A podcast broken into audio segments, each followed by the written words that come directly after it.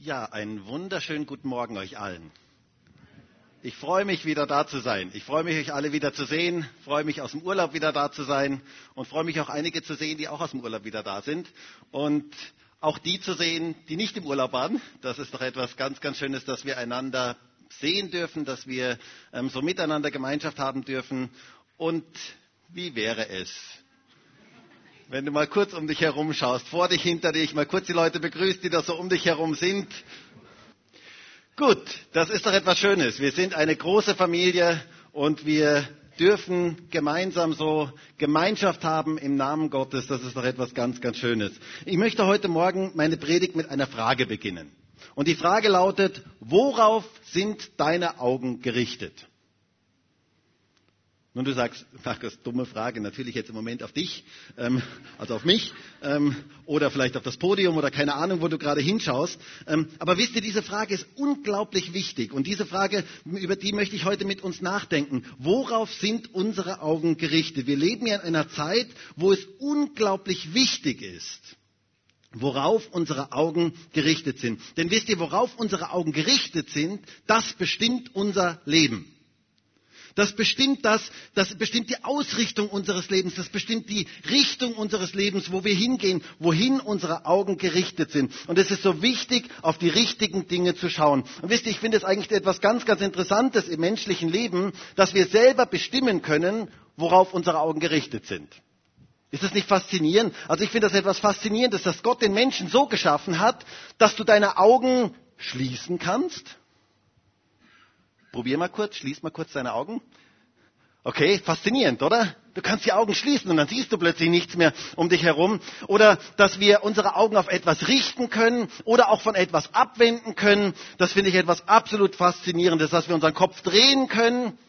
Hast du schon einmal darüber nachgedacht, wie es wäre, wenn du deinen Kopf nicht drehen könntest? Wenn der Kopf ganz starr wäre und du könntest den Kopf nicht drehen und du könntest die Augen nicht bewegen und du könntest die Augen nicht schließen. Hast du mal darüber nachgedacht? Dann müsstest du immer in eine Richtung schauen. Du müsstest die ganze Zeit ständig auf dasselbe schauen. Aber Gott hat den Menschen ganz bewusst so geschaffen, dass er seine Augen auf was richten kann oder auch von was wegwenden kann, dass er sogar seine Augen zumachen kann. Ist das nicht faszinierend? Weiß nicht, ob ihr schon mal darüber nachgedacht habt. Ich finde das faszinierend. Ich finde das faszinierend, dass Gott den Menschen so geschaffen hat. Und probier das doch mal ganz kurz aus. Wend doch mal kurz deine Augen deinem Nachbarn zu und schau ihm mal kurz tief in die Augen. Okay, und jetzt wendet eure Augen wieder zu mir. Hat's funktioniert? Ist doch etwas Faszinierendes, oder? Wir können unsere Augen, wir können selber bestimmen, unsere Augen auf etwas zu richten oder auch nicht. Du bestimmst, auf was deine Augen gerichtet sind. Du bestimmst, wovon dein Leben bestimmt wird und wovon nicht. Und wisst ihr, heute haben ganz, ganz viele Menschen Angst. Angst vor der Zukunft, Angst vor Terror, Angst vor den verschiedensten Dingen. Viele Menschen sind heute gefüllt mit negativen Gedanken und die Medien tun ja auch das ihre dazu. Ihr braucht nur mal die Medien euch anzuschauen. Die tun das ihre dazu, diese Ängste zu schüren. Und deswegen ist es eine unglaublich wichtige Frage in unserer heutigen Zeit. Worauf sind deine Augen gerichtet? Gerade in dieser heutigen Zeit ist das die entscheidende Frage, die alles bestimmt. Denn wir können unsere Augen auf all die negativen Dinge richten, auf all die zerstörerischen Dinge richten, auf all die schlechten Dinge richten. Und dann werden wir dementsprechend bestimmt und stimuliert. Oder wir können unsere Augen auf Gott richten. Und dann wird unser Leben dementsprechend bestimmt sein. Und dann wird unser Leben voller Glauben sein, weil wir einen Gott haben, dem alles möglich ist. Es ist eine Frage der Blickrichtung. Worauf sind deine Augen gerichtet? Und wisst ihr, ich wünsche mir so sehr, dass unsere Augen, das von Gottes Volk, dass wir als Gottes Volk unsere Augen auf Gott gerichtet haben. Und dass wir zu ihm schauen und dass wir von ihm die Ausrichtung bekommen für unser Leben. Ich möchte heute mit euch eine ganz, ganz spannende Geschichte aus dem Alten Testament betrachten, die mich in letzter Zeit sehr, sehr bewegt hat. Und ich muss sagen, ich bin sehr, sehr gesegnet und begeistert von den letzten zwei Predigten vom Hans. Das war wirklich super. Hans, herzlichen Dank nochmal. Das war wirklich ganz, ganz super. Ja, das ist wirklich. Und es ist ja sowas Tolles, wenn man im Urlaub auch die Predigt mithören kann. Das ist ja einfach genial heute mit den modernen Medien. Etwas ganz, ganz Tolles. Und in einer gewissen Art möchte ich heute eine Fortsetzung von diesem Thema machen. Ich möchte nämlich eine Geschichte aus dem Alten Testament betrachten, wo es um den König Josaphat geht. Und dieser König Josaphat kam ganz plötzlich in eine ganz, ganz große Bedrängnis. Er erlebte zunächst einmal eine Zeit, die eine wunderschöne Zeit war, eine längere Zeit des Friedens, des Wohlstands, der Sicherheit, der finanziellen und wirtschaftlichen Wohlergehens des Volkes. Also es war eine richtig schöne Zeit in Juda damals unter dem König Josaphat. Und ganz plötzlich änderte das sich. Ganz, ganz plötzlich, wie aus dem Nichts kamen dunkle Wolken auf und verbreiteten Angst und machten Angst. Feinde bedrohten ihn und das ganze Volk. Und meine Frage ist, kennst du das vielleicht auch in deinem Leben? So Phasen, wo alles so super läuft im Leben, wo alles so perfekt eigentlich läuft im Leben, wo man keine Schwierigkeiten hat, keine Krankheit, das Konto ist immer in den schwarzen Zahlen, am Monatsende ist mehr Geld als Monat da, ist ja was Schönes, oder? Wenn mehr Geld als Monat da ist. Ähm, super Job, super Kinder, super Wohnung, super Einkommen. Alles ist einfach super. Alles läuft einfach bestens. Man hat so den Eindruck, man ist so in einer Phase des Sonnenscheins, wo alles nur wunderbar und herrlich ist. Und dann ganz plötzlich, wie aus dem Nichts, ziehen dunkle, bedrohliche Wolken auf. Und plötzlich spürt man, wie Feinde da sind. Man spürt plötzlich, wie man unter Druck gerät. Man spürt plötzlich, wie man bedroht wird von Feinden. Man spürt plötzlich, wie der Druck zunimmt. Und die Frage ist, wie reagiert man dann? Die Frage ist, was tut man dann? Und genau so eine Geschichte möchte ich heute mit euch anschauen. Und wir möchten anhand dieser Geschichte lernen, wie wir in schwierigen Zeiten in unserem Leben siegreich sein können. Wie können wir in schwierigen Zeiten in unserem Leben siegreich sein? Und ich möchte mit euch heute einige Verse, etliche Verse lesen aus 2. Chronik 20. Und ich würde euch gerne als Hausaufgabe das mitgeben, diesen ganzen 2. Chronik 20 mal durchzulesen. Wäre das okay? Ich meine, ich weiß, wir haben Ferien, ähm, aber trotz allem könntet ihr diese Hausaufgabe vielleicht machen. Ähm, zweite Chronik 20, das lohnt sich wirklich, dieses ganze Kapitel durchzulesen. Und ich möchte mit euch da einige Verse lesen und ich nehme einfach einige Verse raus, weil das ganze Kapitel ist zu lang, als Ganzes jetzt zu lesen. Ich lese mal zweite Chronik 20, erstmal Vers 1 bis Vers 6. Da heißt es, und es geschah danach, da kamen die Söhne Moab und die Söhne Ammon und mit ihnen einige von den Monitern zum Kampf gegen Josaphat. Und man kam und berichtete Josaphat, eine große Menge ist gegen dich gekommen von jenseits des Meeres, von Aram. Und siehe, sie sind schon in Hazezon Tama, das ist Engedi. Da fürchtete sich Josaphat und richtete sein Angesicht darauf, den Herrn zu suchen. Und er rief ein Fasten aus in ganz Juda. Und Juda versammelte sich, um von dem Herrn Hilfe zu suchen. Sogar aus allen Städten Judas kamen sie, um den Herrn zu suchen. Und Josaphat stand in der Versammlung Judas und Jerusalems im Haus des Herrn vor dem neuen Vorhof. Und er sprach, Herr Gott unserer Väter, bist du es nicht, der der Gott im Himmel ist, und bist nicht du Herrscher über alle Königreiche der Nationen? Und in deiner Hand ist Kraft und Macht, und niemand kann gegen dich bestehen. Und dann weiter Vers 12. Unser Gott, willst du sie nicht richten? Denn in uns ist keine Kraft vor dieser großen Menge, die gegen uns kommt. Wir erkennen nicht, was wir tun sollen, sondern auf dich sind unsere Augen gerichtet. Und dann weiter ab Vers 14. Und ihr merkt schon, es ist ein bisschen längerer Abschnitt, aber ich glaube, es lohnt sich, den so zu lesen. Da heißt es, da kam auf Jahasiel der Geist des Herrn mitten in der Versammlung. Und er sprach, merkt auf ganz Juda und ihr Bewohner von Jerusalem und du König Josaphat, so spricht der Herr zu euch. Fürchtet euch nicht und seid nicht niedergeschlagen vor dieser großen Menge. Denn der Kampf ist nicht eure Sache, sondern Gottes. Morgen zieht gegen sie hinab. Siehe, sie kommen die Anhöhe von Ziz herauf und ihr werdet sie am Ausgang des Tales finden vor der Wüste Jeruel. Nicht ihr werdet dabei kämpfen müssen, tretet hin, steht und seht die Rettung des Herrn, die er euch verschafft, Juda und Jerusalem. Fürchtet euch nicht und seid nicht niedergeschlagen. Zieht ihnen morgen entgegen und der Herr wird mit euch sein. Na, jetzt habe ich etwas ausgelassen, glaube ich. Na? Okay, passt. Und ähm, dann Vers 20. Und sie machten sich des Morgens früh auf und zogen aus zur Wüste Tekoa. Und auf ihrem Auszug trat Josaphat hin und sagte, hört mir zu, Juda und ihr Bewohner von Jerusalem, glaubt an den Herrn euren Gott, dann werdet ihr bestehen. Glaubt seinen Propheten, dann wird es euch gelingen. Und er beriet sich mit dem Volk und stellte Sänger für den Herrn auf, die Loblieder sangen in heiligem Schmuck, indem sie vor den zum Kampf gerüsteten auszogen und sprachen, preist den Herrn, denn seine Gnade währt ewig. Und zu der Zeit, da sie mit Jubel und Lobgesang anfingen, legte der Herr einen Hinterhalt gegen die Söhne Ammon, Moab und die vom Gebirge Sehe, die gegen Juda gekommen waren. Und sie wurden geschlagen.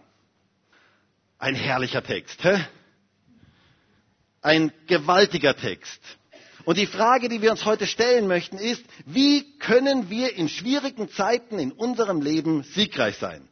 Gott gab dem Josaphat und dem ganzen Volk damals den Sieg. Und wie kam es dazu? Und was können wir aus dieser Geschichte bezüglich Sieg lernen? Zweimal heißt es in unserem Text, fürchtet euch nicht und seid nicht niedergeschlagen. Ist das nicht schön? Die Frage ist, wie können wir gerade in herausfordernden, schwierigen Zeiten in unserem Leben furchtlos sein und nicht niedergeschlagen sein? Schauen wir uns das mal etwas genauer an. Unser Text beginnt ja damit, dass Josaphat etwas berichtet wird. Es wird ihm etwas gesagt. Und zwar wird ihm berichtet, dass eine große Menge gegen sie loszieht und dass diese Kämpfer schon bei Engedi sind. Engedi, wenn man mal ein bisschen auf der Landkarte schaut, merkt man, Engedi ist nicht mehr sehr weit von Jerusalem entfernt. Das heißt, die Feinde sind schon ganz in der Nähe. Und ich finde es so schön, wie ehrlich die Bibel ist. Ist es nicht schön, dass die Bibel so ehrlich ist? Ich finde es so schön, dass in der Bibel nicht so irgendwelche Überhelden gezeigt werden, so irgendwelche ganz unerreichbaren Superhelden, sondern ganz einfache Menschen mit einem großen Gott. Es heißt nämlich hier, da fürchtete sich Josaphat und richtete sein Angesicht darauf, den Herrn zu suchen. Josaphat fürchtete sich. Als er von diesen Feinden hörte, bekam er Angst, er fürchtete sich. Und wisst ihr, das ist etwas ganz, ganz Normales, wenn wir mit Schwierigkeiten konfrontiert werden. Dass wir zunächst einmal Angst bekommen. Aber er blieb nicht dabei stehen. Und das finde ich das Schöne hier in diesem Text. Er blieb nicht dabei stehen. Die Angst war nicht das Letzte. Er fürchtete sich und dann heißt es, und er richtete sein Angesicht darauf, den Herrn zu suchen. Er machte aus seiner Angst ein Gebet. Und wisst ihr, das ist das Erste, was wir von Josaphat lernen können. Mach aus deiner Angst ein Gebet. Josaphat betete. Und was betete er? Dieses Gebet, das fasziniert mich. Ich muss sagen, ich bin begeistert von diesem Gebet. Wir lesen da in Vers 12, da heißt es, unser Gott, willst du sie nicht richten? Denn uns, in uns ist keine Kraft vor dieser großen Menge, die gegen uns kommt. Wir erkennen nicht, was wir tun sollen. Ist das nicht interessant? Er bekennt hier zunächst einmal seine eigene Unfähigkeit. Und wisst ihr, das ist immer der Anfang für ein Wunder Gottes. Wunder Gottes entstehen immer dort, wo wir unsere eigene Unfähigkeit erkennen, wo wir erkennen, ich kann es nicht. Solange wir meinen, wir können die Dinge alle noch selber lösen, brauchen wir kein Wunder und wird Gott nicht wirken in unserem Leben. In dem Moment, wo wir erkennen, dass wir es selber nicht können, in dem Moment kommt Gott ins Spiel. In dem Moment fängt Gott an einzugreifen. In dem Moment schaffen wir sozusagen Raum für Gott. Und ich möchte uns alle ermutigen, auch gerade die, die vielleicht gerade in schwierigen Situationen sind, deine eigene Unfähigkeit zu erkennen und zu bekennen. Das ist ein Schlüssel für Wunder Gottes, damit Gott in Situationen hineinkommt. Josaphat bekennt hier, er sagt, denn in uns ist keine Kraft vor dieser großen Menge und wir erkennen nicht, was wir tun sollen. Wow. Das ist mal ein Bekenntnis. Stell dir mal vor, unser Bundeskanzler Christian Kern stellt sich vor die Medien, stellt sich vor die Presse und er sagt, ihr lieben Leute, wir haben Riesenprobleme zurzeit in Europa und ich muss ganz ehrlich sagen, in uns ist keine Kraft, irgendetwas davon zu lösen und wir wissen auch überhaupt nicht, was wir tun sollen. Könnt ihr euch das vorstellen? Es wäre ehrlich, es wäre ziemlich sicher ehrlich, ähm, aber erwartet man nicht von Politikern eigentlich, dass sie Lösungen bringen, dass sie irgendwelche ähm, tollen Vorschläge jetzt bringen? Josaphat bekannte seine eigene Unfähigkeit. Er bekennt, dass er es selber nicht kann. Und das ist ein Schlüssel für Wunder Gottes. Wenn wir Wunder Gottes erleben wollen in unserem Leben, dann ist der erste Schritt, dass wir erkennen, wir schaffen es selber nicht. Dass wir erkennen, in uns ist nicht die Kraft. Wir können das nicht. Wir müssen erkennen, dass unsere fünf Brote und zwei Fische niemals ausreichen für die riesige Menge. Wir müssen erkennen, dass wir es selber nicht können. Und wisst ihr, das ist eigentlich das, was Demut ist. Demut bedeutet, abhängig zu sein von Gott. Zu wissen, ich kann die Dinge nicht selber lösen. Und das ist eigentlich etwas ganz, ganz Wichtiges in unserem Leben. Josaphat sagt hier mit anderen Worten, Gott, ich bin einfach am Ende. Ich kann aus eigener Kraft es nicht schaffen. Ich brauche dich. Und das ist der Anfang für jedes Wunder Gottes. Da kommt Gott rein. Da kommt Gott rein, wenn wir erkennen, unsere eigene Unfähigkeit erkennen. Dort, wo wir unsere eigene Unmöglichkeit erkennen, da beginnt Gottes Möglichkeit. Deine Unmöglichkeit ist Gottes Möglichkeit. Hast du das gehört?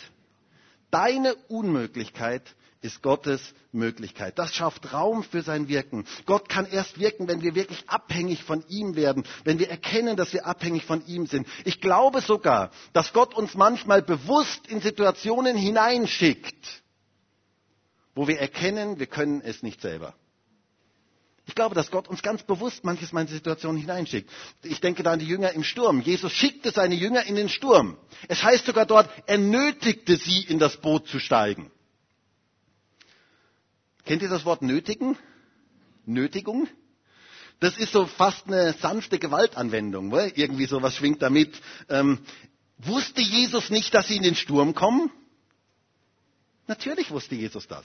Er wollte bewusst, dass sie in den Sturm kommen, damit sie erkennen, sie schaffen es alleine nicht. Und Gott schickt uns ganz bewusst manches Mal in Stürme in unser Leben hinein, damit wir erkennen, wir schaffen es alleine nicht. Paulus bekam diesen Pfahl für das Fleisch. Wir lesen davon ähm, in 2. Korinther 12. Was auch immer das war. Es war auf jeden Fall etwas, wo er selber sagt, das ist etwas, damit ich mich nicht selber überhebe damit ich erkenne, ich bin abhängig von Gott. Und er schreibt dort, dass er Gott bat, dass er ihm diesen Pfahl für das Fleisch wegnehmen sollte. Und was kam für eine Antwort von Gott? Es heißt dort in 2. Korinther 12, Vers 9, und Gott hat zu mir gesagt, meine Gnade genügt dir.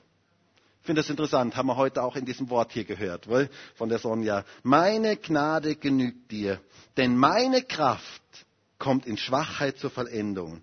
Sehr gerne will ich mich nun vielmehr meiner Schwachheiten rühmen, damit die Kraft Christi bei mir wohne. Deshalb habe ich Wohlgefallen an Schwachheiten, an Misshandlungen, an Nöten, an Verfolgungen, an Ängsten um Christi willen.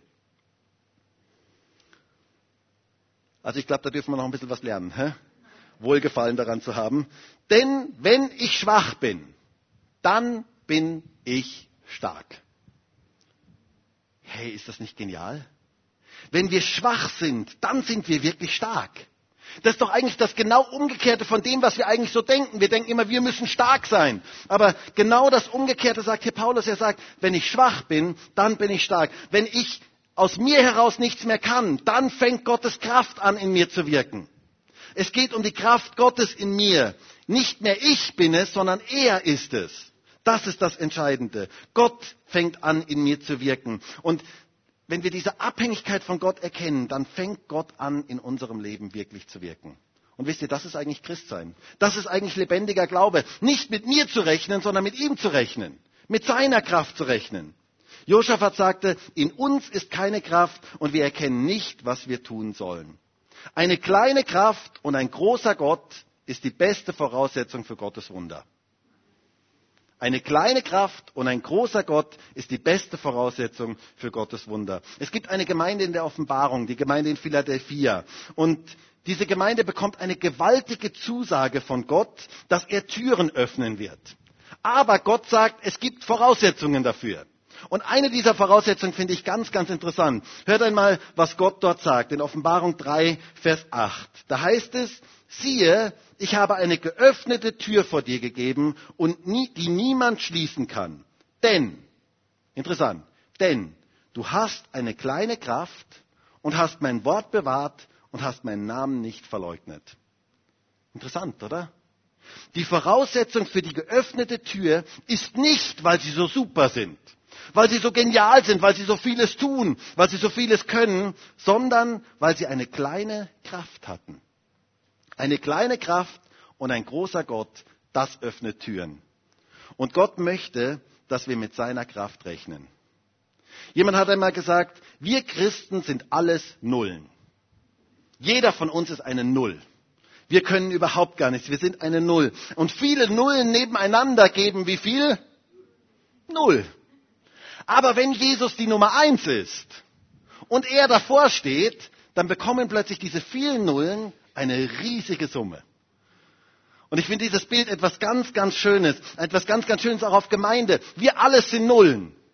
Aber wenn Jesus die Nummer eins in unserem Leben ist und wenn Jesus derjenige ist, auf den wir ausgerichtet sind, dann sind wir eine riesige Menge. Dann ist, sind wir immer in der Überzahl. Ein wunderschönes Bild. Wir haben einen mächtigen Gott und mit Gott sind wir immer in der Mehrzahl. Genau, da gehört ein Amen. Das ist etwas Gewaltiges. Ich finde das so genial. Denkt an die Geschichte von letzter Woche. Der Elisa sagt zu seinem Diener dort in 2. Könige 6, Vers 16, fürchte dich nicht denn zahlreicher sind die, die bei uns sind, als die, die bei ihnen sind. Kannst du dir das vorstellen, wie der Diener sich gefühlt haben muss? Also ich kann mir vorstellen, ich stelle mir das jetzt mal so vor, ich kann mir vorstellen, der hat angefangen zu zählen. Er sagt eins, zwei. Eins, zwei. Es war nicht mehr. Es war nur der Elisa und sein Diener. Und wie kann der Elisa sagen, zahlreicher sind die, die bei uns sind, als die, die bei ihnen sind? Wie kann er sowas sagen?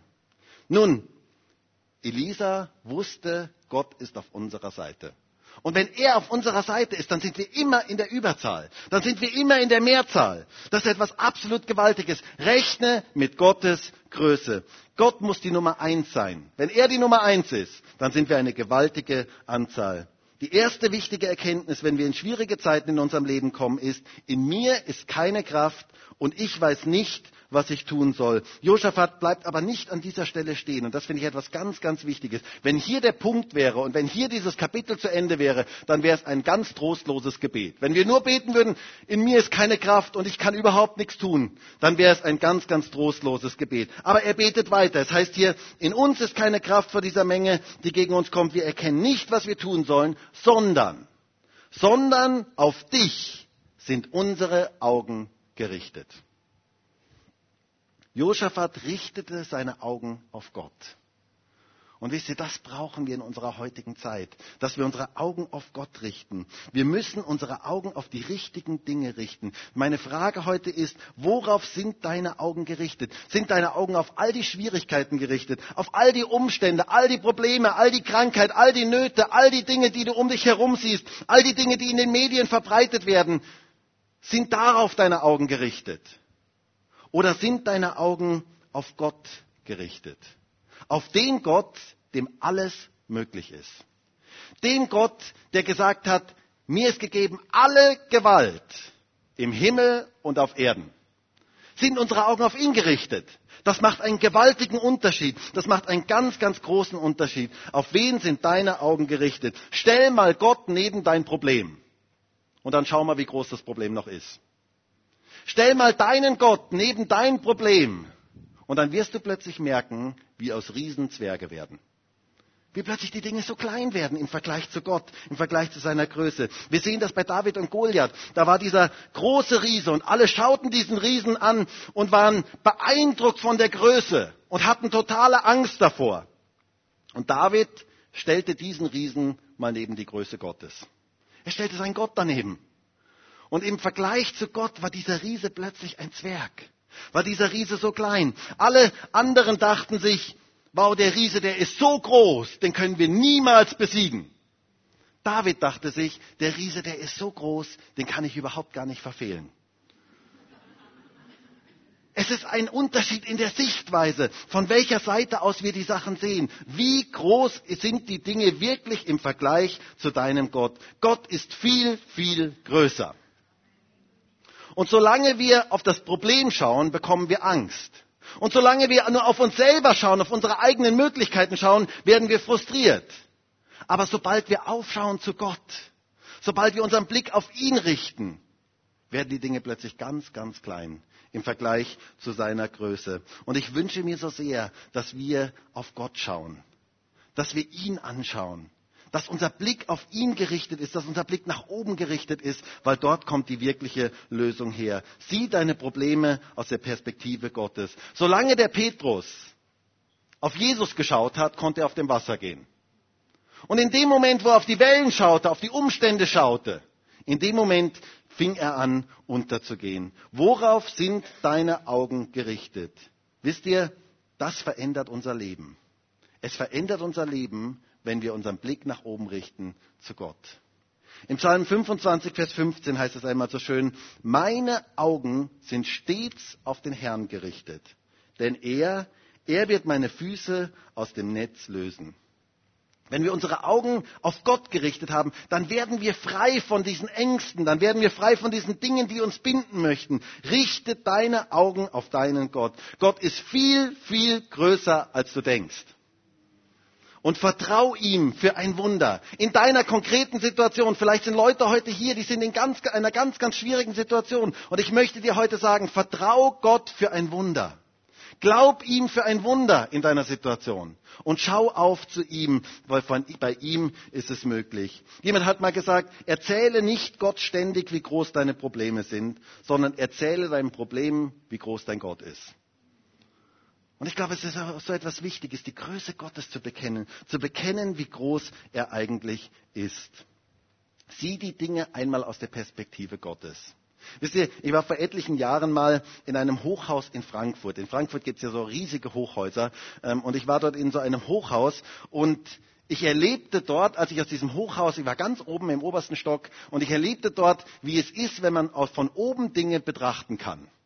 Und wenn man dort in so einem Hochhaus ist und von oben die Dinge sieht, dann sind die Dinge alle plötzlich so klein. Da waren LKWs, die waren so winzig klein, wie so, wie so ein Spielzeugauto. Die waren ganz, ganz winzig klein. Und damals wurde mir bewusst, es ist eine Frage der Perspektive. Betrachte doch mal die Dinge, die Schwierigkeiten, die da sind, betrachte sie doch mal von oben aus der Perspektive Gottes. Schau mal die Dinge dir so an, wie Gott sie sieht. Stell sie mal im Vergleich zu Gott und du wirst merken, wie die Dinge plötzlich sehr, sehr klein werden. Die Frage ist, worauf sind deine Augen gerichtet? Ich denke da an Abraham, den Vater des Glaubens. In Römer 4 ähm, lesen wir von ihm. Und da heißt es in Vers 19, und nicht schwach im Glauben sah Abraham seinen eigenen schon erstorbenen Leib an, da er fast 100 Jahre alt war, und das Absterben des Mutterleibes der Sarah. Und zweifelte nicht durch Unglauben an der Verheißung Gottes, sondern wurde gestärkt im Glauben, weil er Gott die Ehre gab. Und er war der vollen Gewissheit, dass er, was er verheißen habe, auch zu tun vermöge. Ist das nicht genial? Hier ist von Abraham die Rede, der seinen eigenen erstorbenen Leib anschaut und den Leib der Sarah. Ich kann mir das so ganz praktisch vorstellen. Der schaute sich selber an, schaut seinen Körper an, sagt, na, da ist nichts mehr möglich. Na, also das geht überhaupt gar nicht mehr. Ähm, 100 Jahre alt, also fast 100 Jahre alt, und er sagt sich, unmöglich. Und dann schaut er sich die Sarah an ich stelle mir das jetzt mal so plastisch vor, weil schaut sich die an und sagt, die war auch mal frischer. Ähm, könnte ich mir jetzt so vorstellen. Vielleicht so ziemlich faltig und so. Ähm, und sagt, schwanger? Also niemals. Also das ist niemals möglich. Er schaute sich an und er schaut die Sarah an, heißt es hier. Aber darüber hinaus schaute er Gott an. Und er glaubte, das, was Gott gesagt hat, das wird er auch tun. Und das finde ich etwas ganz, ganz Starkes. Er zweifelte nicht durch Unglauben an der Verheißung und er war der vollen Gewissheit, dass Gott, was er verheißen hat, auch tut. Das ist Glaube. Glaube heißt, die Schwierigkeiten zu sehen, aber darüber hinaus Gott zu sehen. Gottes Größe zu sehen, ihn darüber zu sehen, die ganz bewusst seine Möglichkeiten, Gottes Möglichkeit zu sehen, im Anbetracht der Schwierigkeiten, die Möglichkeit Gottes zu sehen und ihm dadurch die Ehre zu geben. Es hat etwas damit zu tun, worauf unsere Augen gerichtet sind. Wunder geschehen, wenn wir unsere eigene Unfähigkeit erkennen, aber wenn wir darüber hinaus die Größe Gottes sehen. Wenn unsere Augen auf ihn gerichtet sind auf den Gott, dem alles möglich ist. Lernen wir es doch von Josaphat, Auf dich sind meine Augen gerichtet. Und dann geschieht etwas Wunderbares in dieser Geschichte. Gottes Geist kommt auf den Jahasiel. Interessanter Name, oder? Wenn ihr mal einen Namen sucht für ein Kind, Jahasiel kommt sicherlich gut an. Ähm, in der Schule, ich heiße Jahasiel. Also ähm, ein interessanter, ein interessanter Mann hier, auf den der Geist Gottes kommt und er ermutigt das Volk Gottes, sich nicht zu fürchten und auf Gott zu vertrauen. Das finde ich etwas ganz, ganz Starkes. Es heißt hier in Vers 14, da kam auf Jahasiel der Geist Gott des Herrn mitten in der Versammlung. Und er sprach, merkt auf ganz Juda und ihr Bewohner von Jerusalem und du König Josaphat, so spricht der Herr zu euch, fürchtet euch nicht und seid nicht niedergeschlagen vor dieser großen Menge, denn der Kampf ist nicht eure Sache, sondern Gottes. Morgen zieht gegen sie hinab. Siehe, sie kommen die Anhöhe von Zitz herauf und ihr werdet sie am Ausgang des Tales finden vor der Wüste Jeruel. Nicht ihr werdet dabei kämpfen müssen. Tretet hin, steht und seht die Rettung des Herrn, die er euch verschafft, Juda und Jerusalem. Fürchtet euch nicht und seid nicht niedergeschlagen. Zieht ihnen morgen entgegen und der Herr wird mit euch sein. Ist das nicht genial? Da ist plötzlich eine Stimme der Ermutigung mitten in dieser entmutigenden Situation. Und wisst ihr, das finde ich so etwas Schönes. Ich, ich, ich schätze diesen Jahasiel. Ich schätze das so sehr, dass er da aufgestanden ist. Ich glaube, dass wir gerade in den schwierigen Zeiten in unserem Leben Stimmen der Ermutigung brauchen. Dass wir Menschen brauchen, die uns ermutigen, vorwärts zu gehen im Glauben. Wir brauchen einander, wir brauchen Gemeinde. Wir brauchen es, dass wir uns gegenseitig ermutigen.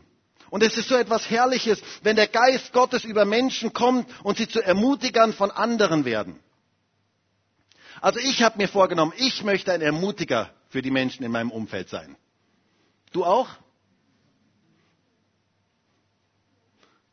Okay, ein paar möchten das. Möchtest du ein Ermutiger für die Menschen in deinem Umfeld sein?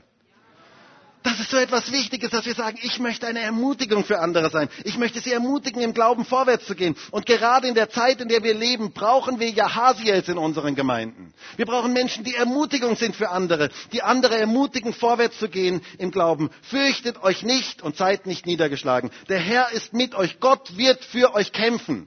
Und wisst ihr, diese Stimme brauchen wir in unseren Gemeinden. Gerade in dieser entmutigenden Zeit, wo so viele negative Nachrichten kommen, ist es so wichtig, dass es eine Stimme der Ermutigung gibt. Dass es Menschen gibt, die ermutigend sind. Da ist plötzlich eine Stimme des Glaubens und der Ermutigung. Und Gott möchte dich und mich gebrauchen, solch eine Stimme der Ermutigung für andere zu sein. Möge uns der Heilige Geist dazu erfüllen. Es ist ja so schön, wie es hier heißt, der Geist kam auf ihn mitten in der Versammlung. Hey, das wäre doch cool, hä?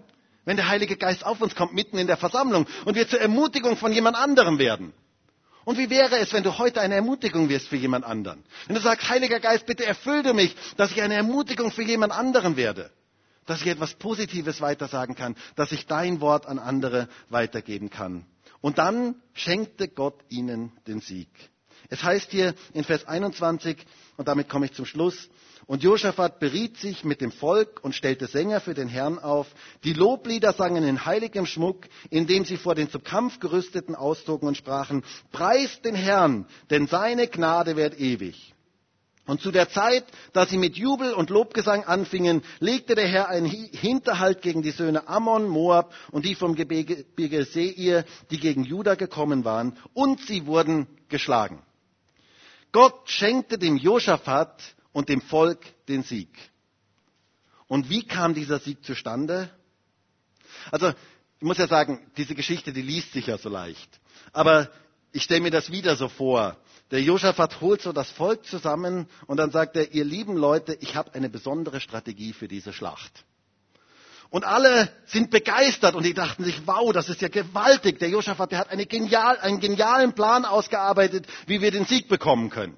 Und der Josaphat sagt zu dem Volk, ich werde die Aufstellung der Truppen etwas verändern. Und alle sind begeistert und sagen, wow, das klingt ja genial. Die Generäle denken plötzlich, er hat irgendeine innovative, neuartige Strategie der Kampfführung wahrscheinlich entwickelt, irgendwelche brillanten militärischen Taktiken und sie waren begeistert davon. Josaphat, wie sieht denn deine Aufstellung aus? Wie hast du dir das denn vorgestellt? Naja, also als erstes mal zieht das Lobpreisteam. Als erstes mal ziehen die Sänger. Und zwar die Sänger in heiligem Schmuck.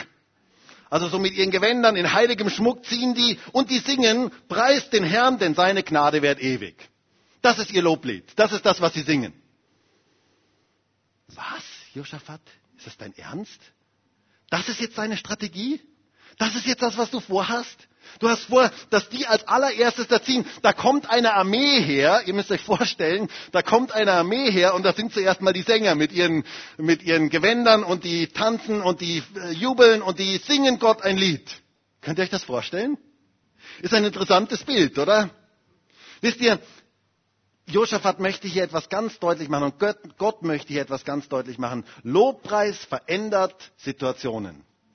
Lobpreis verändert unser Leben und Lobpreis muss das Erste sein. Lobpreis ist das Wichtigste. Lobpreis ist etwas ganz, ganz Wichtiges in unserem Leben. Lobpreis bringt Sieg in unser Leben hinein. Und gerade im Anbetracht der Kämpfe und Herausforderungen dürfen wir Gottes Größe bekennen. Und das vertreibt den Feind. Und das vertreibt die Angst. Und das vertreibt die negativen Dinge. Ich muss ja sagen, in unseren Gemeinden ist ja meistens der, das Lobpreisteam relativ gut besetzt. Da machen gerne Leute mit. Ähm, ist etwas ganz, ganz Schönes. Viele Leute können sich dort einbringen. Und ich finde es ja etwas ganz, ganz Tolles, wenn man tolle Lobpreismusiker hat, nicht? Also ich finde das genial heute, unser Lobpreisteam. Das ist wirklich super.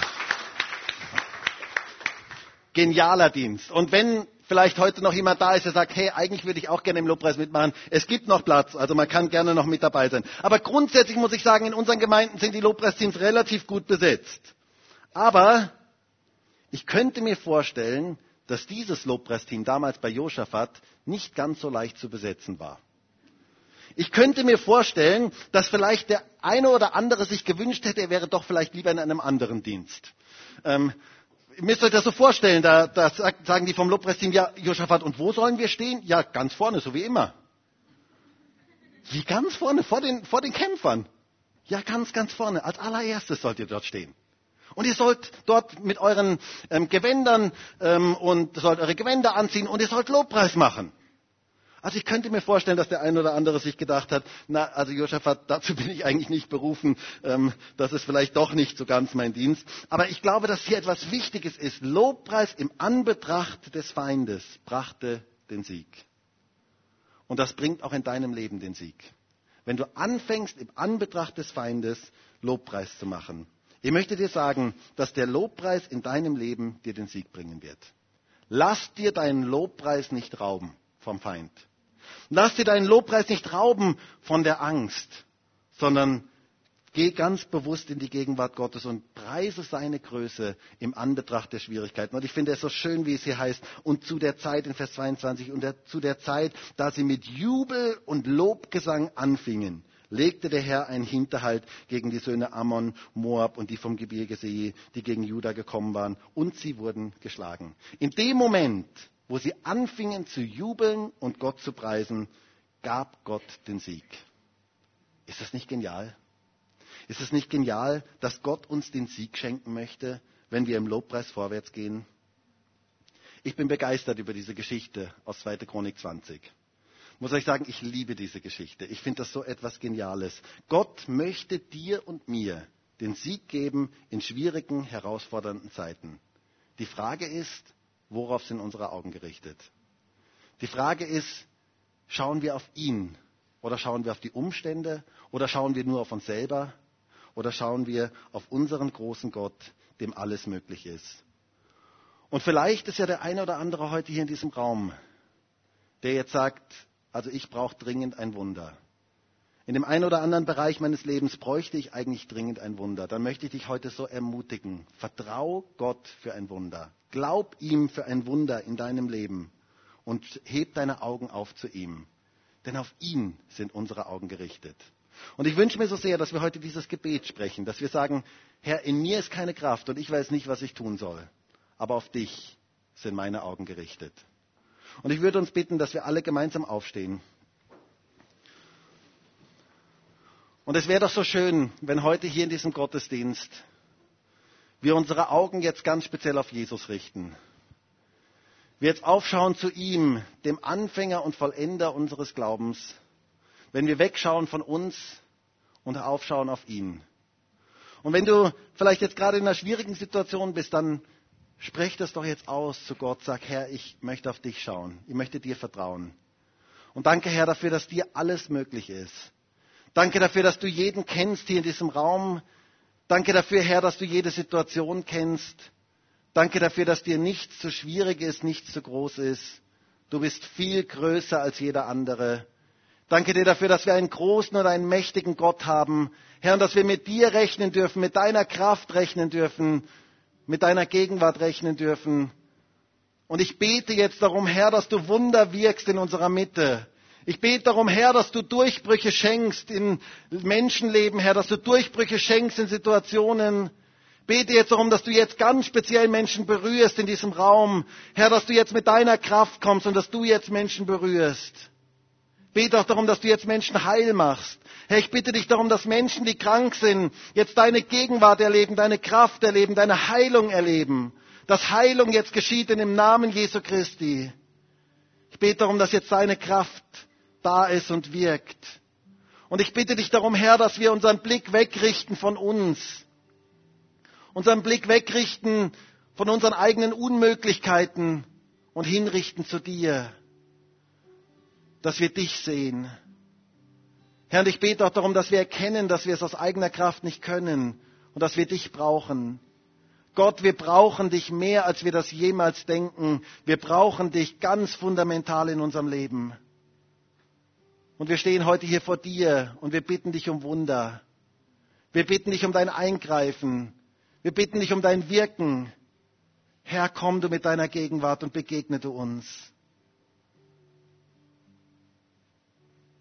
Herr, wir haben so eine Sehnsucht nach mehr von dir, nach mehr von deinem Wirken, nach mehr von deiner Kraft in unserem Leben. Und wir strecken uns aus zu dir und wir schauen auf zu dir. Herr, wir möchten unsere Augen aufrichten zu dir, dem Gott, dem alles möglich ist. Halleluja. Und ich möchte dir heute sagen, Gott ist alles möglich. Gott ist alles möglich. Und wenn du jetzt in einer Situation bist, wo du selber spürst, du bist total am Ende, du weißt nicht, wie es weitergehen soll, möchte ich dich ermutigen, heb deinen Blick auf zu Gott, heb deinen Blick nach oben, weg von dir, heb deinen Blick zu ihm. Ihm ist es möglich. Und sprich ihm doch heute dein Vertrauen aus. Sag, Herr, ich vertraue dir, dass dir das möglich ist. Halleluja. Halleluja. Wir möchten jetzt das Lied gemeinsam singen, dir gehört mein Lob.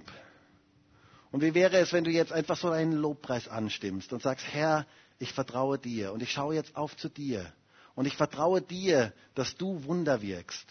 Und wenn du jetzt deinen Blick einfach so von dir wegrichtest und ganz speziell auf den Herrn schaust und ihn so ganz speziell fixierst, ganz speziell so deinen Blick auf ihn richtest, lass uns jetzt gemeinsam singen und lass uns uns gemeinsam auf ihn ausrichten.